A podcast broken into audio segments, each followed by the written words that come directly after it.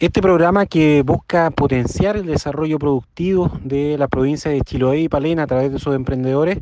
eh, está hoy día adjudicando 37 proyectos de un total de 103 postulaciones que hemos buscado relevar en conjunto con Corfo y el gobierno regional de local y en ese sentido también queremos dar el, el, foco de potenciar aún más las islas de ambas provincias y también relevar aspectos tan importantes como la innovación y también la sustentabilidad. Por lo tanto, eh, digamos, felicitamos a los adjudicatarios de este programa y también eh, haremos los esfuerzos para ir aumentando tanto la difusión como en la generación de proyectos que aporten valor agregado a ambas provincias.